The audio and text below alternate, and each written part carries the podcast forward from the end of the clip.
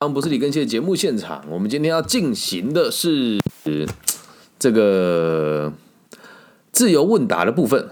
那我们现在就话不多说，我们就用扣二的方式来跟这个同学互动啊，请同学稍后一下啊。这是我们最近的，也不是新环节，以后大家问题我们都用这种方式进行会比较快一些哦。好的，嗨，结果他没有接我电话。呃，请啊，我可以喽，我时间上可以了。好，回电了，回电了啊！好，来开始啦。Hi，Emily，听得到吗？可以，可以，很好，很好。好，那就我们也不知道你是谁，所以我们就直接讲 Emily 就好了。你觉得怎么样？就匿名嘛，这样你 OK 吗？好，可以哈，因为我觉得有。有一些人可能会比较在意这些事情，那如果你不介意让人家知道你是谁，其实也 OK 的。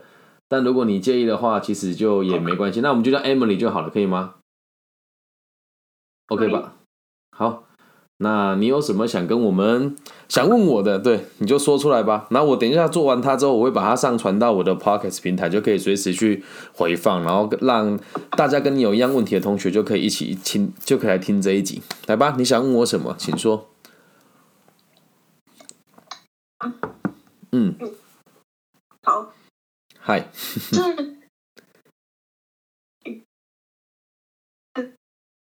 大什么？哦，就是好像，诶，就是本科系是经济系的，就是我是经济系的学生，是。对，然后但是就是濒临毕业，然后就会有一点不知道。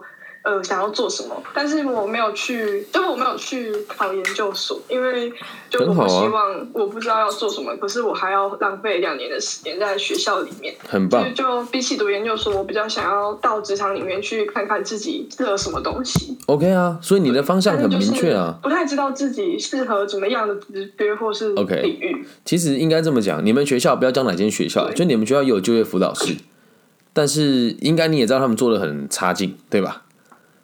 你有听过那些演讲？就是还蛮蛮蛮自式的，然后就是只会请一些我们讲他们没有没有没有说实话的人呐，应该这么讲。因为其实针对像我，我在这个行业这么久，你们学校也很抗拒我的存在，因为在他们的世界里面有一群他们想要保护的老师，所以你可以仔细观察，你们学校最近有很多年轻老师在做这个。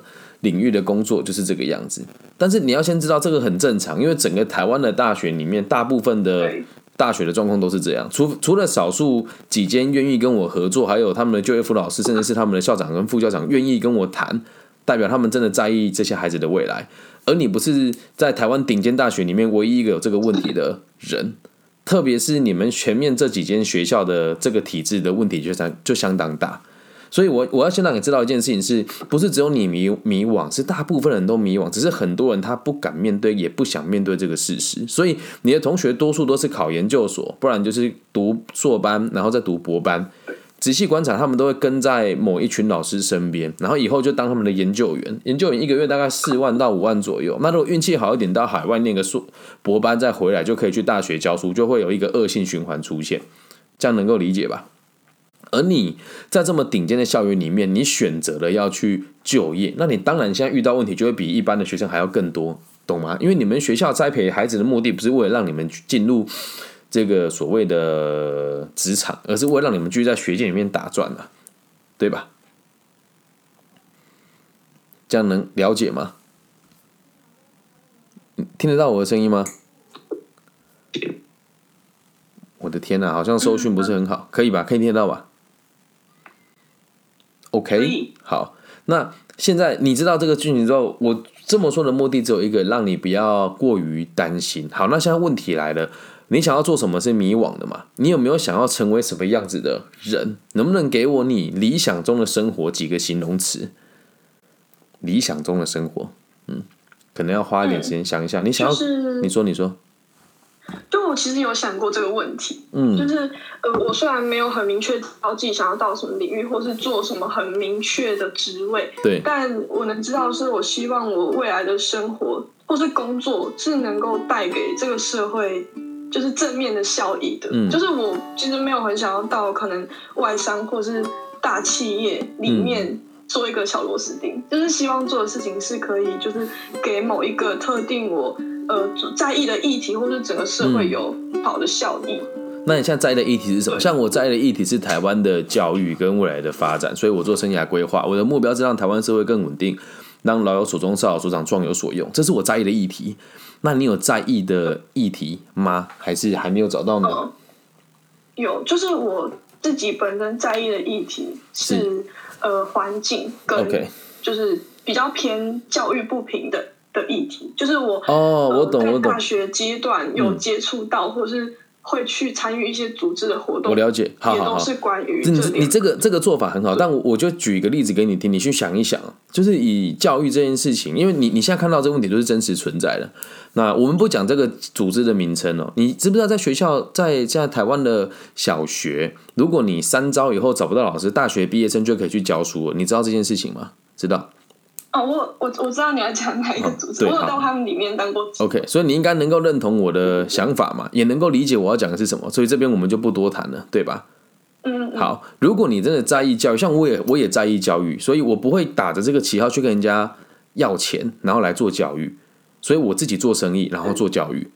懂吗？那像状况也是一样。你说你在意环境，环境这问题也是一样。如果你不赚钱，就会变成所谓的环评团体。那环评团体真的在解决社会问题吗？没有，他们是拿着这个问题就去消耗它，然后跟人家要钱回来花。我知道这样讲很过分，可是这就是事实。因为我以前就是做 EHS 的，就是我们讲的环安卫 GRI 报告，我曾经撰写过上市贵公司的 GRI 报告。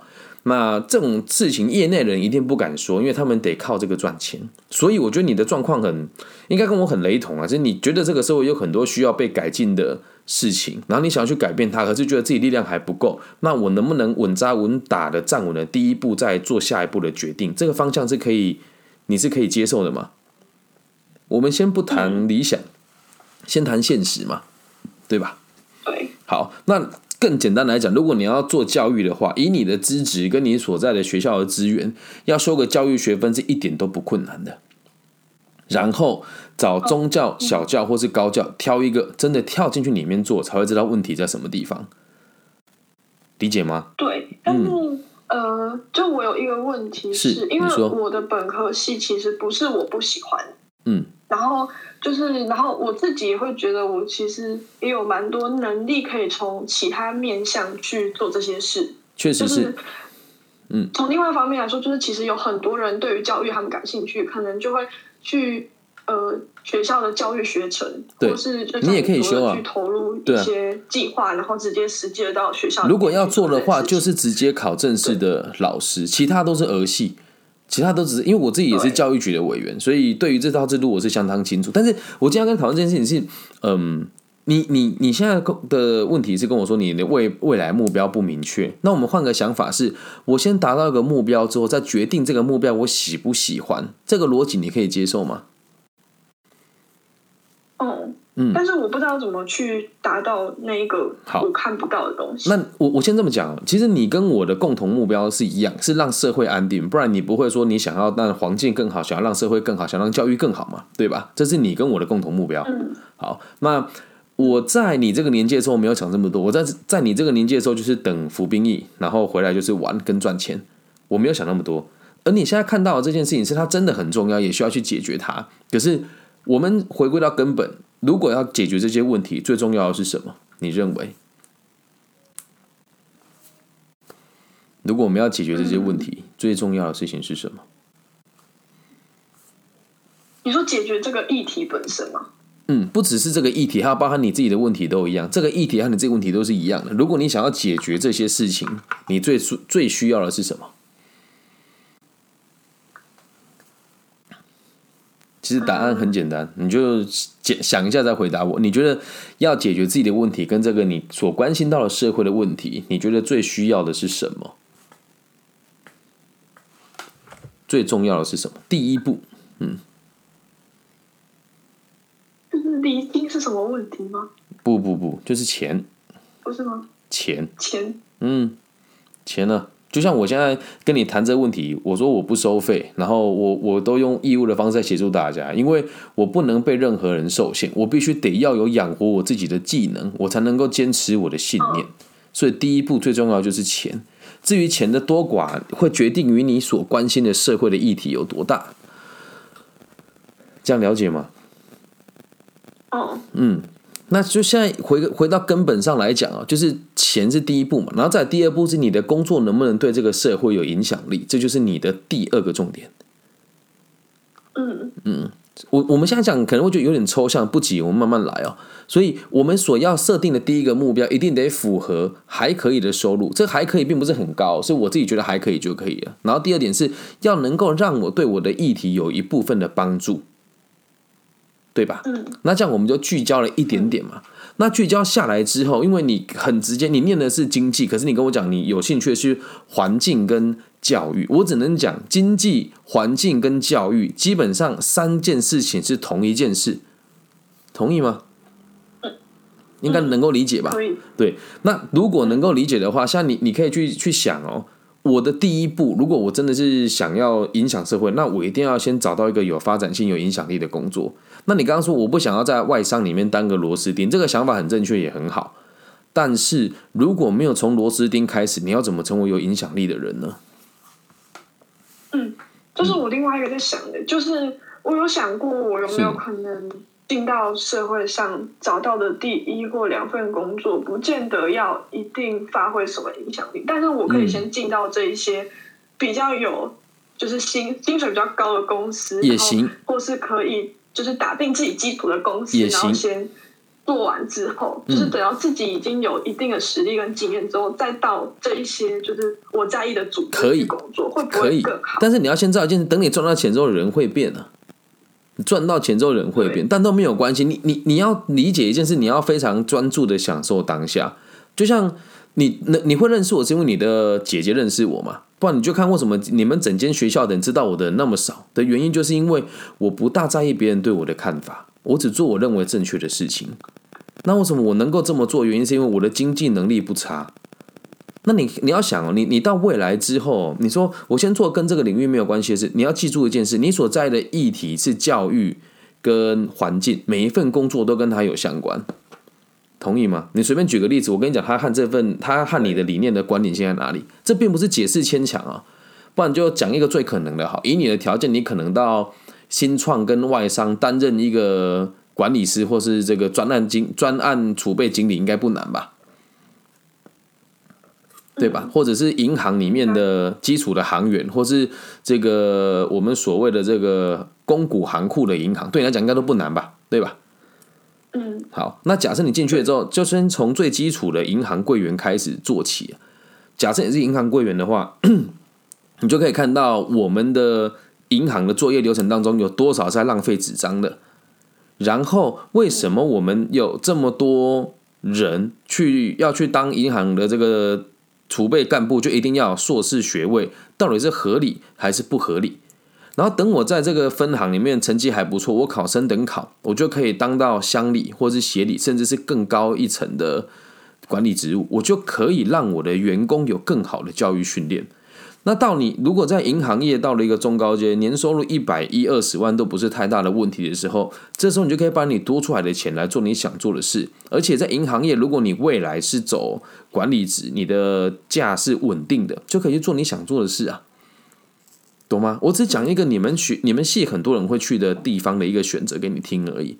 那如果你今天是去东南亚担任所谓的。台级干部，你可能就会先从现场的储备干部开始做起，因为像你对于世界认知很薄弱，你会觉得，哎，好像很多都很很多事情都很邪恶，人与人之间为什么不能互相信任？可是当你进到企业内部的时候，你就会发现人就是这样，他需要管，你的想法就会不一样。所以我会跟你讲，你做什么工作都无所谓，但是一定不要做服务业，我认为对你的帮助不大。因为你有你的你你们学校的背景很好，不需要做这件事情，所以我们把目标锁定在我们我们先初初初步做两个分两个分两个分类，然后你再想一想你比较想要哪一个。因为距离你毕业还有一点点时间，你可以现在开始投递履历，面试完也不一定要去上班，了解吗？嗯嗯嗯。好，那我我认为教育学程这件事情对你来讲比较麻烦，而且你应该暂时也没有想要再去训练研究所，所以这个见证我们就先放一边。那我们先以去社会历练的这个主要的目标来看，可以吧？那我们这两个分两个分叉，教育就要拿掉了。我们要先看的是人与社会、企业与社会，还有人与企业的这个关系的逻辑，然后来找到一份收入不差的工作。那最好是能够让你有全球视野的这样子的目标，这样子的方向你可以接受吗？可以，可以。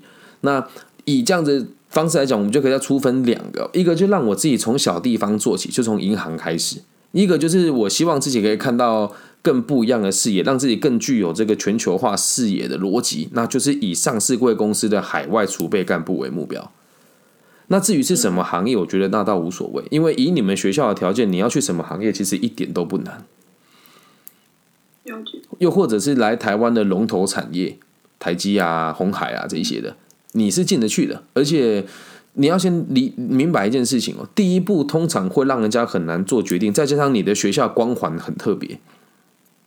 因为我自己也曾经犯过这个错，我在保存协议的时候，我对你们学校毕业生就真的都会有一个先入为主的观念，是会读书不会做事。但实际上有没有这么糟？那倒未必。嗯，那你觉得如果再往这个方向走，我们先今天先有两个初步的逻辑嘛？一个是在。台湾的银行，然后一个是去海外担任台干，这两件事你比较喜欢哪一个呢？有第二个，好，去海外嘛，担任台籍干部嘛。我这边能够协助你把你的履历给金桥，也就是在美国最大的这个吊扇代工商，然后一个是飞燕，是目前在台湾也算是前几大的纺织厂。然后一个是红泉，也是世界知名的瓶盖厂商。但是我说真的，这是这都是你们学校比较不愿意合作的厂商，因为都是传统产业。你们学校很排斥这个东西，你有应该应该有发现吧？你们学校最注重的都是什么新创啦、IT 啦，然后对，就这些东西。我不是不喜欢这些行业，这这些行业年轻人发展性真的很有限，很可惜，真的很可惜。没有那一种全球性的思维，对，所以你可以去想一想，这是我能够提供给你私人的人脉的资源。那我我我我的我的想法是，现在不管怎么样，我这边先跟你讲，我有这些资源，你也可以去学校盘点看看，学校里面的老师，其实他们你们学校有很多老师也都有这样子的能力。你跟他讲说，老师，我想要去海外担任台籍干部，然后你你要记得哦，现在这个目标出现了之后，你就会开始去关注嘛。你回去之后就要把这个一零四打开。来看一看有哪一些符合你工作的需求。那基本上因为你读的科系比较特别，经济嘛，所以它是商不商、管不管，然后社又社会又不是很社会的一个分类，对吧？对，对对对。那呃，如果是这一点的话，你也不用担心哦，因为基基本上，等一下我会跟你讲履历自传怎么论述，会让你比较有帮助一些些。那我们的目标就是以海外的台籍干部为主。那如果你自己做全腾的话，可以以这个电子业或者是传统产业都可以，这个方向可以可以接受吧？嗯，好，那再帮你聚焦一下，我们选择这份工作的原因，是因为第一个，它能够让你非常真实的了解到人性是什么，为什么社会会有阶级，为什么劳工永远是劳工，为什么管理阶层永远是管理阶层，为什么我们的经济规模体系能够支撑下的资本主义，让社会的阶级的架构这么的清楚又明显又稳定，理解吧？所以先进去大企业里面，这是第一点。然后再第二点是，我要你先去看，在这个资本主义的社会当中，如果我用传统的方式来担任管理工作，跟我接下来创业的差别在哪里？这样了解吗？这是第二点。OK，嗯。然后在第三点是，我要你试着去明白，你所关注到的议题，并不是一年两年就可以决就可以解决的问题。而且台湾有很多人打着这些议题在消费社会的资源，但是我只能讲这是我个人的想法，因为如果你是透过你的朋兄弟姐妹或朋友认识我，就可以看到最真实的我。我是一个不跟人家募款、做教育不收费的人，但我也在台湾的大学跟局处里面担任委员，理解吗？就像我这么做的只有我一个。但我不能讲我做的是百分之百正确的事情，因为大部分人都不认同我的做法。懂吗？但我还是得告诉你我的真心话是什么，因为我也很期待有第二个人可以跟我一样，能够靠一己之力把自己养活，然后去影响周遭的人，让自己的信念被别人看见，一步一步的影响这个社会，懂吗？我给你的方式是稳扎稳打的，但如果你今天要跟我讲说我想要名利双收，那很简单，你去找你刚刚那个组织，很快就可以让你让大家看见，但是你什么问题都解决不了，嗯，懂吧？OK。好，那现在我来跟你讲一下业界的履历自传的写法是什么，因为你们学校没有教，我把我的逻辑告诉你，然后你回去再自己编写一份，那一定要中，一定要这个汉文一份，然后这个其他语言一份，最好是英文一份，这样可以吧？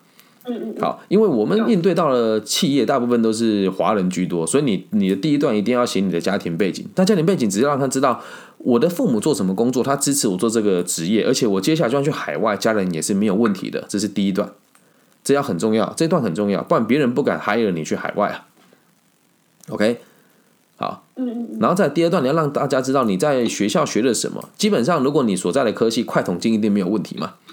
会计、统计、经济、管理学这些应该都有学过，那所以你可以说，未来如果工作需要这个初步的商业认知，或者是报表产出，以及这个行政软体的使用，我也都不陌生。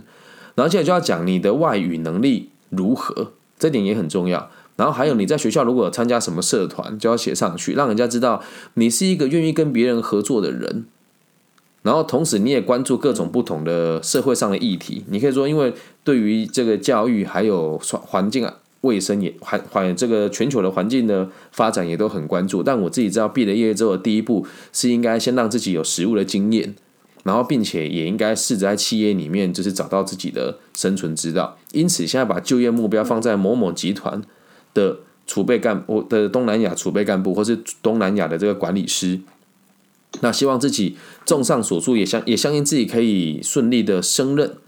然后，并且在企在这个企业里面，就是一边学习，然后一边成长，也拟定了明确的工作计划。再才是第三段，写工作计划。这样应该记得下来，没关系，我这些我会录下来。等等一下，我就马上更新上去，可以去听哦。然后在你的工作规划的部分，一定要很清楚的写下短期、中期跟长期的目标。但这个东西都不是瞎周，我先把原则告诉你。原则就是短期是每天都可以做的任务，然后中期是跨部门的专案，然后长期就是真的很远大的。目标，因为你现在现你的科系要锁定在一个部门比较难，所以我们先以储备干部来写。你到时候如果找到其他的职缺，我们再来用其他的职缺来撰写这个工作规划，可以吗？嗯，好，那如果是储备干部，基本上就是企业目前缺什么职缺，你就先做什么职缺，然后等你做的还不错了，公司有缺人，就马上升你当管理阶级的人。所以这个短期目标是希望自己可以独立作业，不需要别人协助完成所有的上市交办事项跟该部门的日常事务，这是短期目标。嗯，然后同时理解公司所有的产品以及在全球的产线，要让人家知道你的目标不是只有在一个小厂而已。在中期目标是希望自己可以因应公司的拓编跟转型，持续学习新的技能，到不同的部门历练，希望自己可以在半年内至少专精两个部门以上的作业流程。然后再是长期目标，希望自己可以成为一位跨领域、跨事业体、跨这个文化的中高阶管理工作者，在该领域长期深耕发展。通常写成这个样子，企业如果不用你，代表企业根本就不缺人，懂吗？嗯嗯。然后在最后一段就是写一些你想要补充的重点，就是我不怕加班，不怕苦，不怕难。就是你要让人家觉得我就是社畜，但实实际上，如果你真的要进大企业，要升迁快，这都是必经的事情啊。就像我现在自己的工作时间也很长，休息时间也很短，但我们这么讲，并不是说要放任别人欺负我们，而是要让自己跟对方知道，我已经做好准备了。嗯嗯嗯，这样了解吧？懂。嗯，所以你回去，你今天晚上回去之后，就可以写自传，然后就可以开始准备投递履历。那你也可以去查找我刚刚讲的这三间企业，金桥是东京的金，然后桥是这个大桥小桥的桥，然后第二个叫飞燕，飞是飞起来的飞，燕是沉鱼落雁的雁，然后第三个叫红泉，红是宝盖红，然后泉是那个全身而退的泉。以上三间企业，我是可以直接把你的履历交给他们的中高阶主管，甚至是厂长或者是老板的手上。对，懂。这这样能够理解。然后我要，我也希望你可以帮我做一件事情，就是让你的周遭的朋友知道，他们如果有需求是可以找我的。因为我确实在其他县市也有接触到很多你们的同学会问我这些问题啊。嗯，这样了解吗？对。好，那现在换，我觉得我该告诉你的事情都跟你说，你有什么问题想问我的？嗯，就是嗯。我刚刚有一个听到一个问题是，为什么会觉得，就是像我们学校很注重新创产业，是，然后就还蛮困惑，就你刚刚讲到说，为什么会觉得新创或者 IT 对于，就是我先这么讲，年轻人比较没有前途。你如果今天做的是软硬体，啊软体的话的前，你做的是程序语言，我觉得你做的事情是 OK 的。可是台湾很小，你要知道这件事情，台湾很小，台湾就是一个小岛。而像我的节目的听众是全世界各地都有人听的，而你们学校并不会给给你们世界观，他们所做出来的东西都是在台湾本土。我们讲新创这个部分，居多都是在本土。嗯嗯嗯，我们这个年纪的啦，可能这样讲有点独断，可是这个就是事实。如果你可以看到更有发展性，或是他们是傲视全球的新创产业，那我一定跟他竖大拇指。但不好意思，我最近几年真的没看过你们学校出这种公司，真的没有。哦对吧？这个不是我是像就是嗯，你说像诶，AdWorks 那一种创投里面的新创呢？OK，那我就问你了，你有看到他们真的生存下来吗？因为嗯，讲一个有趣的故事哦，就你听一听啊。蔡崇信你知道吗？篮网队的老板，也就是马云的财务长，就他了。当初马云为什么能够拿到那么多钱？是因为美国他们想要尝试性投投资亚洲的电商而已。所以他给了他，我记得好像将近一千万台币吧，而这个钱是他们尝试性的投资，只是刚好马云火起来了，他们也投资很多，那很多人倒下去，但对他们来讲没差，就是投资啊，理解吧？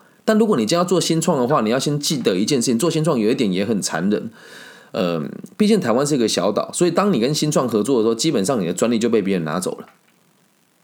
嗯能够明白吗？所以我并不是说他们不好，只是你要看他们开出来薪水有多低，低到多吓人，还有他们到我这个年纪的时候在做哪些事情，理解吧？所以意思我就是在新创里面工作，就是我对你的目标，说他们会直接拿走这个意思吗？对，而且对你的目标也没有太大的帮助啊，你懂我意思吗？对于你的，就像我们讲的教育，台湾教育新创哪些人你也都知道，那他们真的有改有改变教育一些什么吗？你我都知道没有啊。所以他们会变成是会变成某一群人在给他们钱，他们只在帮企业花这个钱，在做企业的形象。就现在在台湾最可怕的事叫社会企业，而每个人都是在帮某一些财团漂白而已啊，不觉得很怪吗？为什么这件事要让年轻人做？而年轻人做的问题也都还存在，就像我们刚刚提论那个那个组织也是一样啊。了解，懂吗？所以，但是我我必须得跟你讲，这只是我个人的想法。而且我觉得有一点是，如果你尝试我的建议，你觉得不好，你也可以反其道而行去做你你原本有动摇过的事情，我们再来讨论下一步该怎么做，理解吗？就是我不是非得要别人听我的建议不可，只是我讲出的可能性，我认为是有参考价值的。那如果你有想做事情，那我们可以换个角度想，你说你想要去新创公司，OK，那我也觉得去绝对没有问题。但遇到什么问题，我已经先跟你说了，但也有可能是我先入为主啊，理解吧？而且这两件事情是不冲突的哦。如果你要去投你们学校那些新创的产业，就不要问我了，因为在我的世界跟认知里面，这些人都是没有真的产值的人。我直接讲一个企业叫 Microsoft，在在台湾，每个人都知道，在他们的行政部门实习，基本上就是打打杂而已。而很多人去那边实习完之后出来，就会大放厥词。他就是新创的其中一部分了。我知道我这样讲会得罪很多人，可是我还是得说，毕竟我是做教育的，而你也在意教育这件事情，所以我才会跟你讲这些问题。嗯，理解吧？重点是我们今天所有讲的话都有录音下来，而且我会放在我的平台，会让全世界人都听到。我也得为我的言行负责。嗯，但是这个就是我的立场跟我的想法，但我没有看不起人家，没有觉得人家不好。你也可以去做了之后再跟我讨论，但我必须得跟你讲，他们里面有很多员工也很认同我的想法，只是我们不能在公开的场合表态。嗯，嗯，但是我我们先讲这件事情，并不是要我们去仇视他，而是社会本来就是这样啊。社会本来就是这样，所以你你看得懂，跟你有钱的，跟你有影响力的之后，就做这件事情立场会截然不同。这样了解吧？嗯，可是我我必须得讲啊，我们第一次接触，而且你可能也会对这种事情有点存疑，因为这跟你过去看到价值观是截然不同的。但我只能跟你讲，我用的是本名，然后我在什么地方都会这么做事，所以你也可以去思考一下要不要用这种方法，但不一定。你也可以做个折中啊，我可以到。海外的企业去当储备干部，但我也不一定要就是这么否定我过去的这些朋友跟人，我还是可以跟他们学着相处，来理解看看我们有没有更好的方式可以去做解决啊。嗯，懂，懂吧？那我想问，就是因为像刚刚就是直接很快的就聚焦在可能。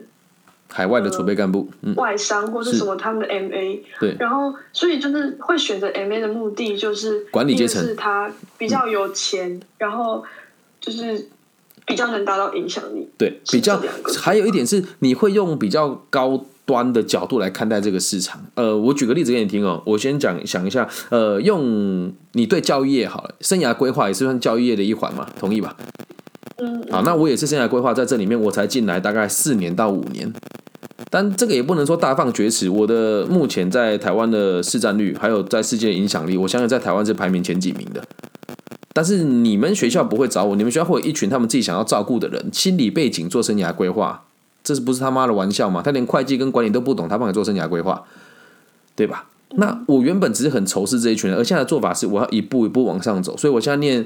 硕班已经在规划博班的计划了，然后同时在接下来各个地方里面的这个教育政策，我在某些局处当委员嘛，所以可以去影响他们。同时，我的学生也有企业的中高阶跟一般的工作者，也有企业主，那他们也会用我的角度来教育他们的员工。那为什么我会有这个想法？是因为以前我在全球最大的鞋厂担任管理人资的副管理师，所以我们要有。这个事情的格局，还有看到整个事情的影响力，以及人与人之间的关系。那如果今天我的工作是一个，呃，假设我所所在某个部门啊，假设说我是会计部门好了，那我就只会看会计的分录啦，然后这个过账怎么做啦，然后下个月的预算表我怎么编呐，然后这个月我们的这个。成本怎么压低啦？怎么写这个报告给管理阶层看呢？那如果是业务部门，我就只会去做说啊，我要怎么把东西卖出去啦？我要怎么把我的毛利提高啊？但如果今天我是储备干部，就基本上就是企业缺哪个部门，我就得去哪个部门做。所以我在做 A 部门的时候，我可以去观察 B 部门在干嘛，懂吧？因为我是会计系毕业的，而我的逻辑很不像我的我的逻辑跟会计系同学有点不同，因为我看到的是整个事情的来龙去脉，而不是只看到我为什么要做会计这件事情啊。这样了解，就是为什么要以你要让你以储备干部为目标，而且还有一点是，这在这个阶段的你做储备干部，可以让你最快速的去知道哪些部门在做哪些事，你喜欢的部门是什么，你不喜欢的部门是什么。这样聊吧。所以就我不用很快的去决定，或是去看我到底应该做什么部门。你谈过恋爱吗？嗯。谈过几次恋爱？算两次。好。那你会，你假设你像男朋友，你会，你你在这个年纪，你会跟你男朋友结婚吗？会还是不会？不会。啊对，那如果结了婚，有没有可能离婚？也有嘛，对吧？所以本来就不可能那么快定下来啊。像我出车祸的时候，我本来的想法是，我小时候算是小混混嘛，我想当流氓，但是后来爬了一个位阶之后才知道，哎呀，算了，还是不要当流氓好了，咱们可以搞搞其他东西，所以才做。会计之后才做 HR，才会来台湾卖房子，然后才开始做搞投资，然后投资被骗，然后之后才开始做教育啊。嗯，懂吗？那你说我有没有可能转弯？也有可能啊，也有可能会转弯啊。嗯，懂懂吧？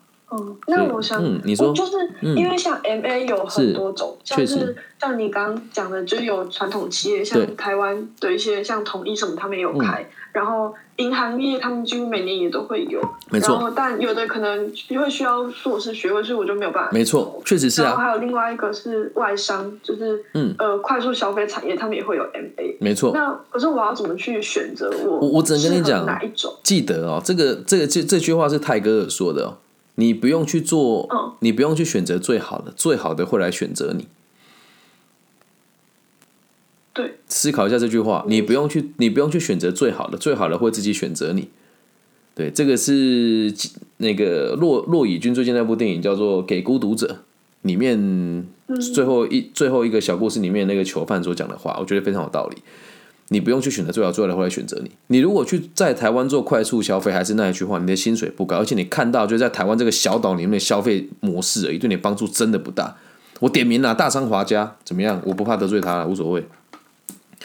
嗯嗯，对啊，我大概都知道你们需要跟哪些企业合作，但还是那一句话，你们学校这个年纪的，我这个年纪的人现在都在做哪些工作？你要去理解他。还有，你有没有想要成为那个样子啊？台湾这个岛就这么小。两千三百万人而已，你在这边学他的消费行为，你认为有意义吗？那他对你的帮助大吗？没有啊，这些东西日用品就是越便宜越好，而大商王家做进就把其他东西包装的很好，卖很高单价的价格给市场，这跟你要去的目标会大相径庭啊，理解吧？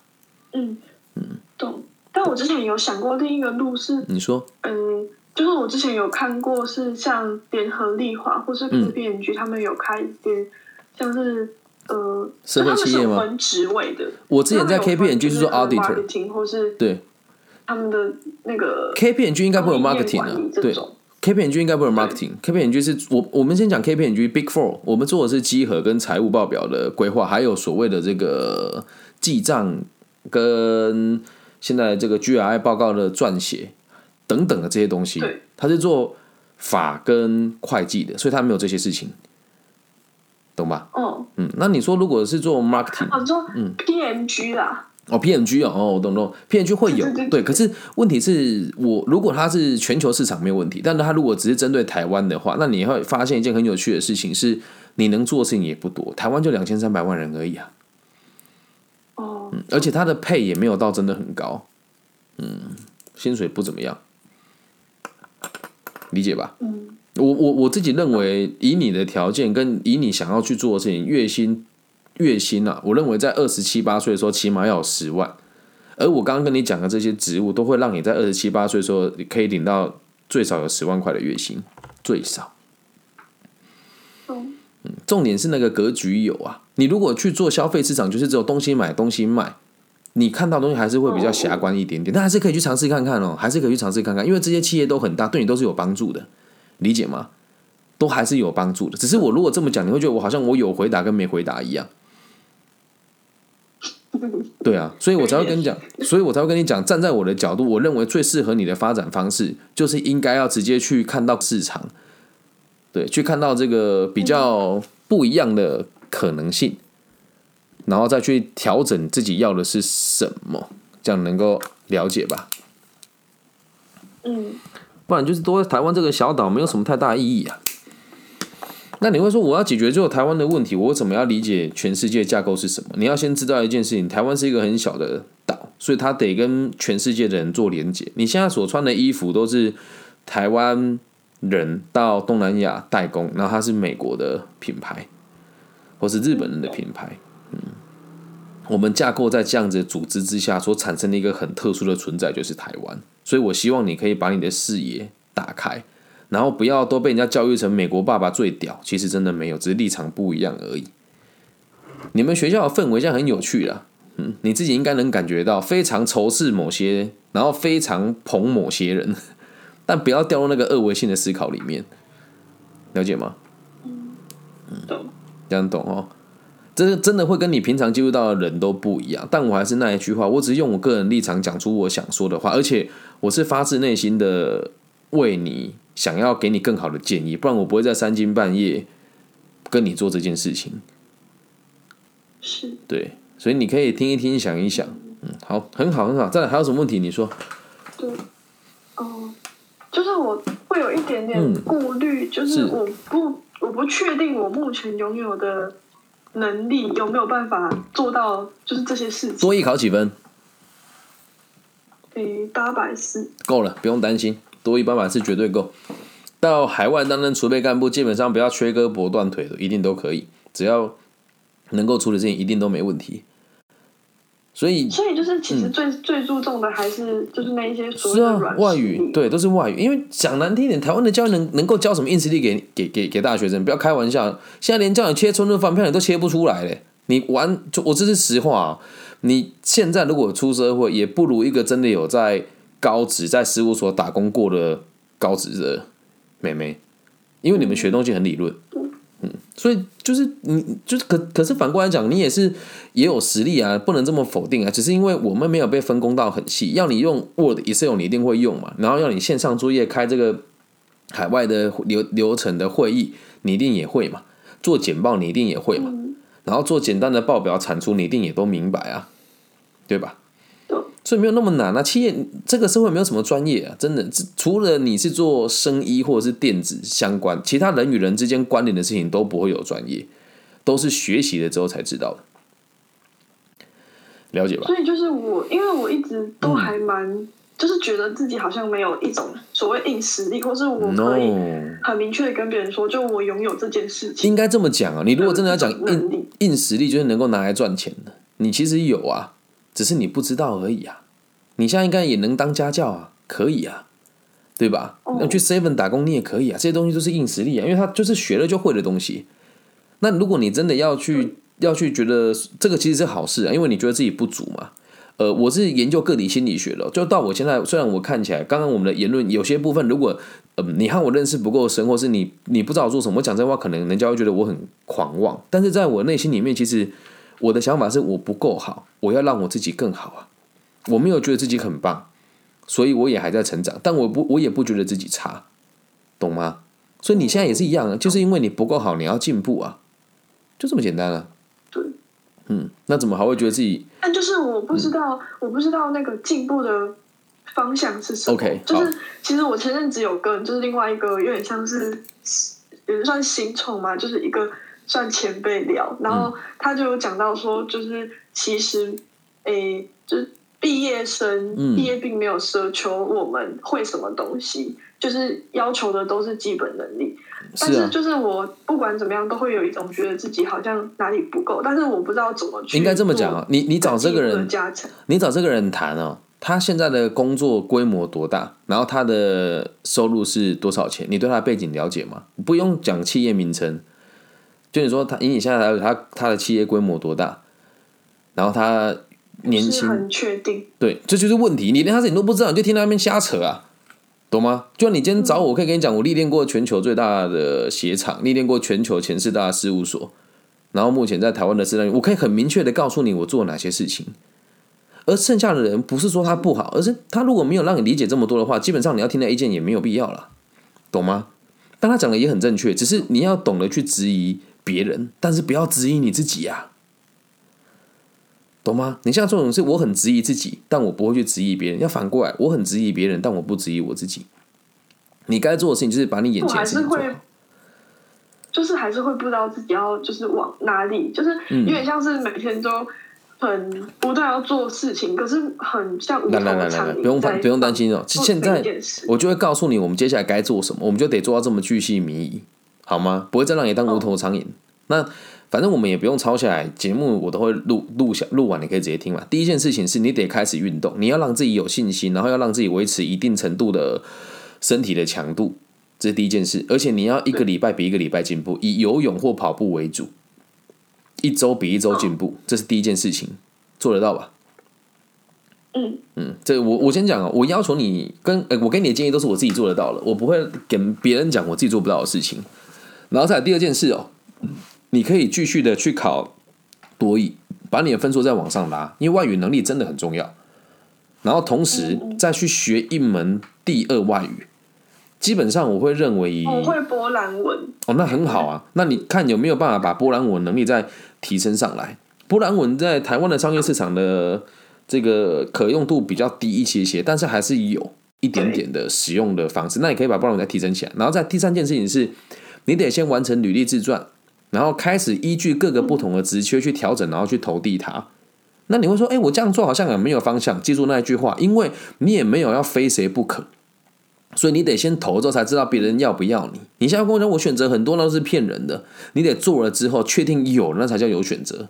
那如果你照我的方式做，做了之后还是没有结果的话，那就代表我的方法不适合你呀，懂吗？那还会觉得方向没有吗？很具体了吧？所以你写完履历之后就开始投，然后再来第四件事情是你得开始让你周遭的人知道，我有想要努力积极的求职，基本上是以这个大型的企业或是能够以世界级企业为主。那任何人只要有觉得适合我的工作，我就可以去理解看看，懂吧？至少一个礼拜你要理解两到三个职缺，然后等你全部都做理解的，嗯，程度要到。怎么样？起码是去面试过，或是有人说我要推荐这工作给你，工作内容做什么，这个才叫理解，而不是上网去爬爬文，或者听一些来历不明的专家讲一些屁话，那不叫理解啊！网络上爬文就是放屁啊，懂吗？懂。嗯，那再来下一件事情就是你要能够跟家里人有共识，说我接下来可能会去海外工作，我可能不会待在家里面，嗯。那最后就是你要设一个底线，是在我你毕业的时候，大概五月嘛，所以你大概在四月底的时候就要有一个想法，是这一些我做完的所有的选项，我最想要得到的是哪一个，然后头也不回的往那个地方走。做到一定程度之后，你才会知道自己喜不喜欢。就像我现在说，我觉得在保存企业工作没有意义，只是我我没有进去过，我这么讲那就是放屁啊，懂吧？打造选项，然后删除选项，找到你想找到的东西。每个人都在这个过程当中，包含我自己也一样。如果哪一天我真的达到我的目标，我一定会再找下一件事情来做。那如果我的目标我达不到，那我可能就终其一生都在做这件事情，做到更接近它就好了。懂吗？所以很具体吧，不会再跟我说你不知道要做什么了吧？然后现在我开几本书给你，你回去有空就把它看一看，反正整天。时间很长，你先看一本书叫《田与潜力》，西敏西敏师的书，它让你知道管理管理学的来龙去脉是什么，还有现在我们所看到的一切这种美式的生活的的的逻辑是怎么架构出来的，然后也会让你初步的知道这个金融跟这个财务，呃，跟这个财经的逻辑是怎么被形成现在这个样子。然后第二本书看《被讨厌的勇气》，对，把它看完，看完之后我再给你更深入的。书目，先看这两本书就好，这样明白吗？被讨厌的勇气看的目的是什么？让你变得更有信心啊！要让你理解人的问题只有三个：工作、交友跟爱情。而工作是一切的根本。然后人一定要有信心，信心会来自于什么地方？你设下的目标，还有你对社会有多少正面的影响力，懂吗？然后要让你理解自卑跟自信的。差别，每个人都很自卑，但要在健康的自卑感里面让它转化成自信。我不够好，我我愿意让自己更好，同时相信自己对这个社会是有用的，并且有能力去承担压力，继续成长。因为你跟我讲你对教育有兴趣，读这本书可以让你入门个体心理学，可以用你你自己的体验的过程当中来理解到底教育的本质是什么，也对你自己未来有帮助。懂，嗯，了解。理解吧，够具体了吧？嗯，嗯。然后我也我我觉得就是你也可以试着去做一件事，一样去听其他的人的想法跟建议，但记住一个逻辑，一定要质疑他们。就像你今天找我谈，你也得质疑我，搞不好我是个骗子，我是个疯子啊，对吧？但对我可以让你们查找得到我啊，我不是一个难找的人。嗯嗯，懂。了解吗？还有什么想问我的？说说看。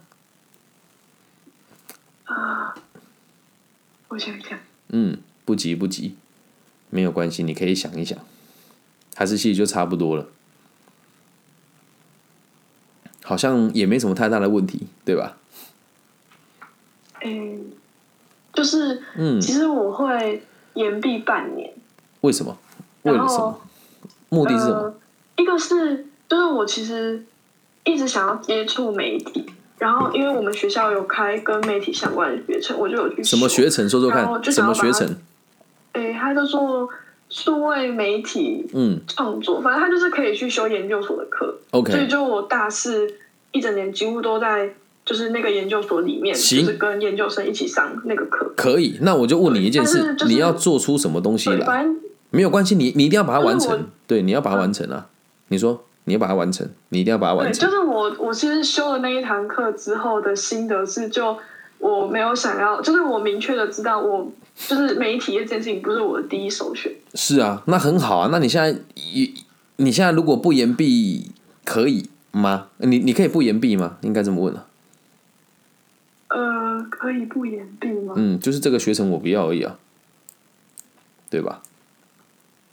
但就是我技术性延毕，然后现在已经修选课完了。那没办法了，我只能说，那我们就得面对它。可是你要知道一件事，你技术性延毕，然后你剩几个学分？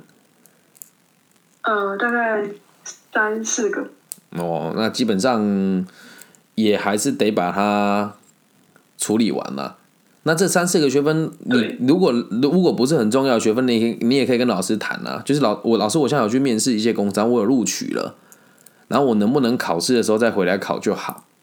老师也有可能会接受啊，没道理挡你啊。如果你真的录录入选了这种全球前前几大的企业，然后老师说哦不行，你要把学分修完才去上班，那这个老师真的王八蛋呢。但很有可能他会这么做，理解吧？那我宁愿你下去面试了之后知道，哎，我不能去，又或者是你面试完之后再回来跟学校老师协调，不行，你再放弃也没有关系，理解吗？所以就是因为我目前就是听完。就是呃，那个时候又延毕，另外一个原因是，就想要再多半年，让自己去就是不一样的地方，可能实习，然后做尝试。还还是那一句话啦，我跟你讲，很务实的东西哦。你实习跟你读书跟你上班，哪个东西能够让你成长最快？你觉得实习、读书跟上班，直接去变成正职员工，哪个可以让你学习的最快？哪一个？上班。对啊，那为什么还要做这件事情？嗯，不急，没有关系，因为我们第一天算第一次见面，嗯，对，所以没有关系，你可以慢慢的去理解看看。那个是李玉静拿来给我的，嗯，好，没有没有，你说，你说，嗯，对，这样了解吧？嗯嗯，因为我现在想的是，就是就是尽管。就是感觉也是可以去偷偷看那些公司，然后去面试了解这些人。就是如果真的进到面试官之后也可以跟他们聊聊，然后去了解他们内部怎么运作对工作的内容。对，这是可以的。但是你一定要让对方知道，就是因为我现在还有几个学分，然后如果确定录取我，我必须得问老师看看。那如果确定可以的话，我最快什么时候可以？最慢什么时候可以上班？啊，有的企业愿意等啊。像你现在如果是这个状况，我就不能帮你写推荐信。就是没有办法让你直接进我的企业，因为这样就没有意义了。你不能马上就业，所以就等到你要去的时候，我再把你的东西送给这些人看，会更快。那当时有什么持续，就把你往什么地方塞，了解吧？反正也没有关系啊。我觉得今天这样子聊，也可以让你提提早理解，如果我毕业的时候我该怎么做准备了，这样就可以了。嗯，懂。嗯，懂吗？我们认识的太晚了。如果今天你是二年级，我们就认识，现在你已经在。往你想要去的道路之上努力了，但我只能讲，也不要觉得惋惜，因为你们学校也是我想要重点经营的学校之一。但我真的以我目前能力，我进不去。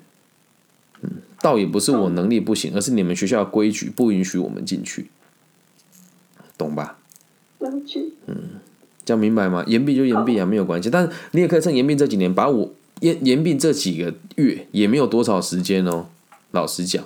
对啊，嗯，就是快乐，嗯，所以也也没有多久，你就要就我们开给你的这些书目跟这些事情，你可以开始去落实它，因为在这里你可以慢慢的去筛选，懂吧？懂，所以就是如果在你得知就是我会延毕半年之后，就是因为刚刚你有给我几件，就我可以很明确做的事情，还是可以做啊，不冲突啊，所以就是那不会有什么分减吗？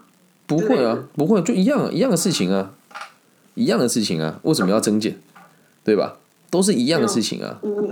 嗯，懂吧？今天如果说哦，我们的目标不一样，目标放在那个地方，怎么做都是一样，更接近它。除非我们目标改变了，我们的目标是找出更多可行的事事的这个尝试，然后来做决定。那把时间拉长成半年，跟把时间。